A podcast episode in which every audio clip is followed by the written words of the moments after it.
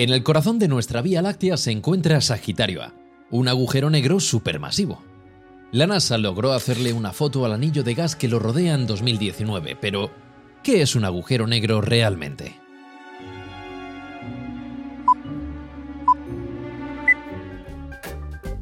Nos pasamos la vida mirando al cielo.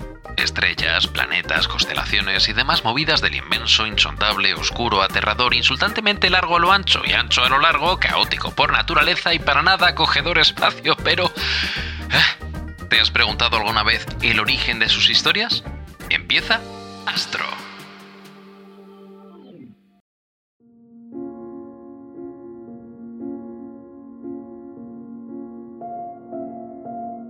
Lo primero cuando hablamos de agujeros negros es hablar de qué es un agujero negro.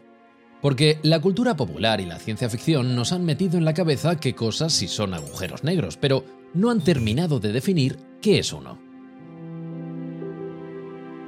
Un agujero negro es una región del espacio cuyo interior posee una concentración de masa tan sumamente elevada que su propia gravedad impide que nada, ni siquiera la luz, pueda escapar de su interior es tan alta que literalmente se rompen las reglas conocidas de la física. En el borde del agujero negro, o mejor dicho, el borde del propio agujero negro, es lo que se conoce como horizonte de sucesos. El horizonte es una frontera por la que lo que pasa a un lado no llega nunca a afectar al otro lado. Vaya, como Andorra y los impuestos en España. Estas definiciones son terriblemente recientes. Sí es cierto que algunos científicos, allá por el siglo XVIII, predijeron lo que sería un agujero negro, una masa elevada de la que no podría escapar ni siquiera la luz. Pero los científicos de aquella época no se aclaraban con lo de si la luz es una onda o una partícula, así que ni caso les hicieron. Habría que esperar hasta 1915 para que Einstein publicase su teoría de la relatividad general. A los pocos meses, un científico alemán de origen judío, Karl Schwarzschild, describió correctamente qué es un agujero negro. Algunos pensaréis ahora mismo que un concepto tan nuevo debería tener pocas apariciones en la mitología clásica, y por eso nos hemos saltado la parte de la mitología. Y tendríais razón, técnicamente. Ah, pero de oscuridades que devoran toda la luz sí que podemos encontrar en mitologías. Rápido, a los griegos. La deidad de la oscuridad, la que llenaba todos los rincones y agujeros del mundo. Erebo, ¿Que qué hacía Erebo? Dejarse arrastrar. No, no literalmente. Su hermana, Nicte, diosa de la noche, arrastraba su oscuridad por la bóveda celeste para así apagar la luz del día. Es que a Helios se lo inventaron mucho más tarde. Por aquel entonces el aire era lo que realmente brillaba. En el episodio del Sol mencionamos que todas las noches Ra luchaba contra la serpiente oscura Apophis, con la ayuda de Seth. El objetivo de Apophis no era solamente comerse a Ra, dios de la luz, sino también acabar con el orden cósmico. Acabar con la luz, romper las reglas del universo, vaya, liar la parda. Que no queremos decir que los antiguos egipcios hablasen de agujeros negros, pero lo dejamos caer. En la tradición hindú, Rahu es el dios celestial de la oscuridad y de los eclipses. A Rahu normalmente se le considera como un demonio, pero se relacionaba con los principales dioses. De manera interesada, ayudó en una investigación solamente para poder beber del elixir de la inmortalidad. Cuando los dioses se dieron cuenta, le arrancaron la cabeza, pero ya era tarde. Se había vuelto inmortal. Así que su cabeza y su cuerpo están flotando por el aire y son los responsables de comerse la luna y defecarla cada 28 días, así como de generar los eclipses de sol.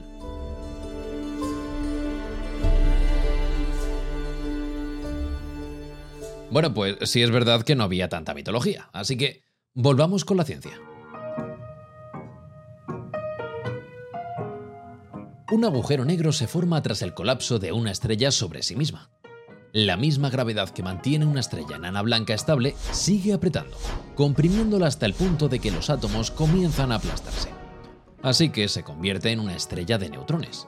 En este punto, y dependiendo de la masa de la estrella de neutrones, la gravedad puede aumentar enormemente al acercarse demasiado los átomos, como si el vagón del metro ya estuviera demasiado lleno, pero encima entrase aún más gente. Así que las partículas de neutrones implosionan, aplastándose aún más, logrando como resultado un agujero negro. Para que os hagáis una idea de cómo de comprimidos están los agujeros negros, imaginaros a la Tierra. Ahí, toda ella, con sus casi 13.000 kilómetros de diámetro. Bueno, pues un agujero negro, con la masa de la Tierra, tendría un diámetro de 2 centímetros, más pequeño que una moneda de 2 euros. Y aún así, su gravedad es tan alta que podría seguir manteniendo a la Luna en órbita.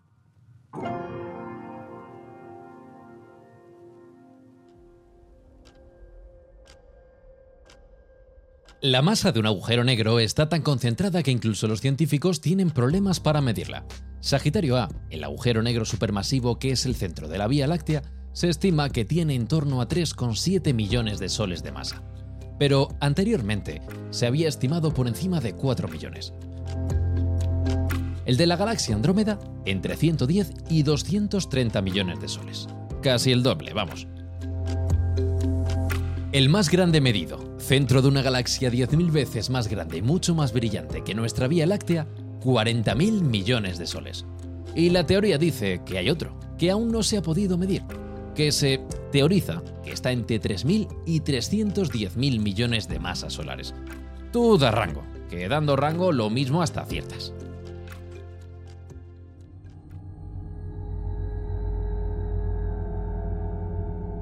La gravedad de un agujero negro es tan alta que si un astronauta entrase en uno, moriría inmediatamente debido a la atracción gravitatoria de sus pies.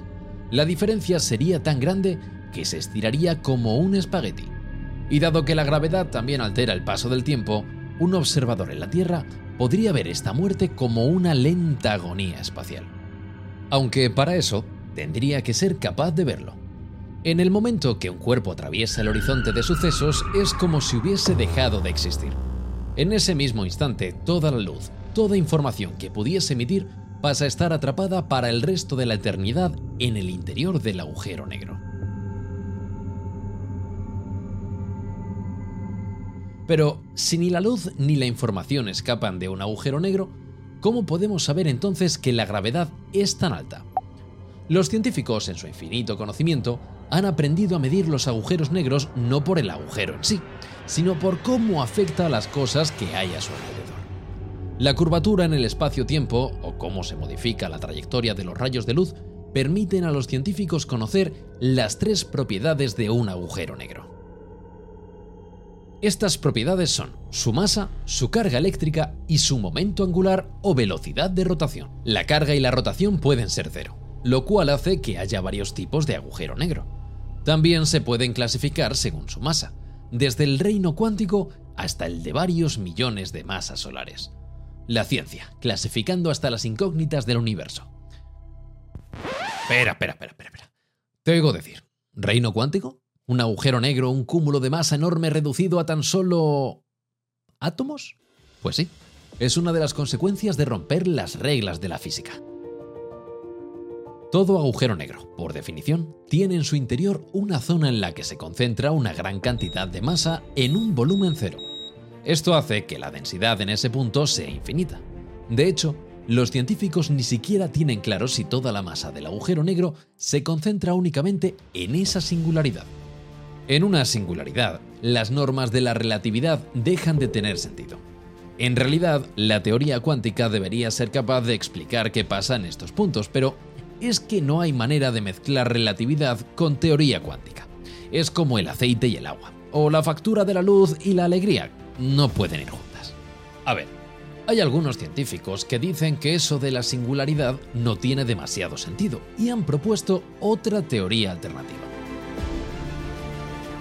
Esta dice que no es un punto, sino una zona finita de masa demasiado elevada, pero ni sí ni no. Esto es lo que tiene no poder abrir un agujero negro y comprobarlo. Tenemos muchas teorías que explican o que no explican lo que pasa, pero ninguna prueba definitiva y absoluta. Bueno, vamos a admitir que os hemos engañado un poquitín. Sí, es cierto que puede haber agujeros negros de tamaño cuántico, y sí, ni siquiera la luz escapa de un agujero negro. Pero Stephen Hawking ya sabéis, eh, científico, muy inteligente, iba en silla de ruedas y tenía paralizado casi todo el cuerpo, el que falleció en 2018. Demostró que los agujeros negros sí escupen un poquito de masa y cuanto más pequeños son, más masa pierden. Dice la teoría cuántica que una pareja de partículas pueden aparecer en cualquier momento, en cualquier parte. Es una posibilidad remotamente baja, pero nunca cero. En condiciones normales, esta pareja de partículas se autodestruye y devuelve al universo la energía utilizada en su aparición. Pero, ¿y si da la casualidad de que aparecen justo en el horizonte de sucesos? ¿Y si encima aparece cada partícula a un lado de la frontera? Pues Stephen Hawking pensó mucho en esto y llegó a la conclusión de que en estos casos las partículas no podrían nunca llegar a autodestruirse. Y si no se destruyen, la partícula que está fuera del agujero negro pues se queda libre para vivir su vida de partícula subatómica. Y así la partícula se iba con el poquito de energía que había usado del agujero negro para formarse. Y partícula a partícula, aquellos agujeros negros que tienen poquitos átomos tienen sus años de existencia contados. Algunos a lo mejor ahora os estáis preguntando cómo es un agujero negro. ¿Es una zona del espacio en simplemente negro? ¿O es como si faltase un trozo de universo cuando miras? Pues no exactamente. La mejor representación de un agujero negro la tenemos en una película, la de Interestelar, estrenada ya por el año 2014.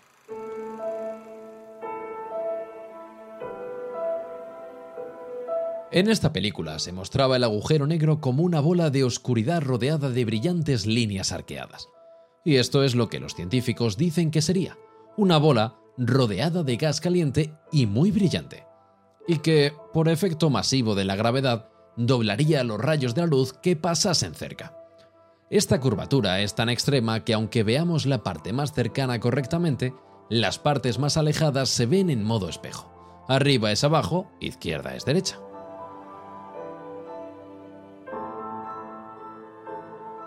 También en Interestelar utilizan un agujero negro para viajar a través del espacio y el tiempo. Aunque la relatividad no dice que sea falso, no tiene claro cómo de cierto sería. Una de las soluciones de las ecuaciones de Einstein habla de la existencia de agujeros blancos, volúmenes de espacio que expulsan masa pero no admiten la entrada de materia. La teoría dice que si un agujero negro y uno blanco entrasen en contacto, se debería poder viajar a través de ellos y que luego, inmediatamente, ambos colapsarían. Pero esto no iba a parar a Hollywood, así que ellos han seguido mostrando agujeros negros en el cine a través de los que viajar. En Star Trek, Spock atraviesa un agujero negro y viaja al pasado. Aquí es donde los científicos no creen que realmente se pueda, y menos a través de un agujero negro. Stephen Hawking organizó una fiesta para viajeros del tiempo el 28 de junio de 2009 a las 12 del mediodía, Stephen Hawking se instaló frente a las puertas de la entrada de un elegante salón de la Universidad de Cambridge, en Reino Unido, y esperó. No se presentó ni el tato. Así que o la policía del tiempo tiene vetado el acceso a esta fiesta, o malas noticias para aquellos que están esperando viajar en el tiempo para poder ganar la lotería. Ojalá nosotros pudiésemos viajar en el tiempo para traerte este programa de nuevo, pero no es posible. Muchísimas gracias por habernos escuchado y esperamos que te haya gustado este nuevo episodio. Recordad que podéis seguirnos en Twitter, Instagram y en todas las redes sociales que podéis encontrar por ahí. Y, ah, recuerdos a nuestro amigo Nerlos, que nos ha dado nuestra nueva broma favorita. Hasta el siguiente episodio.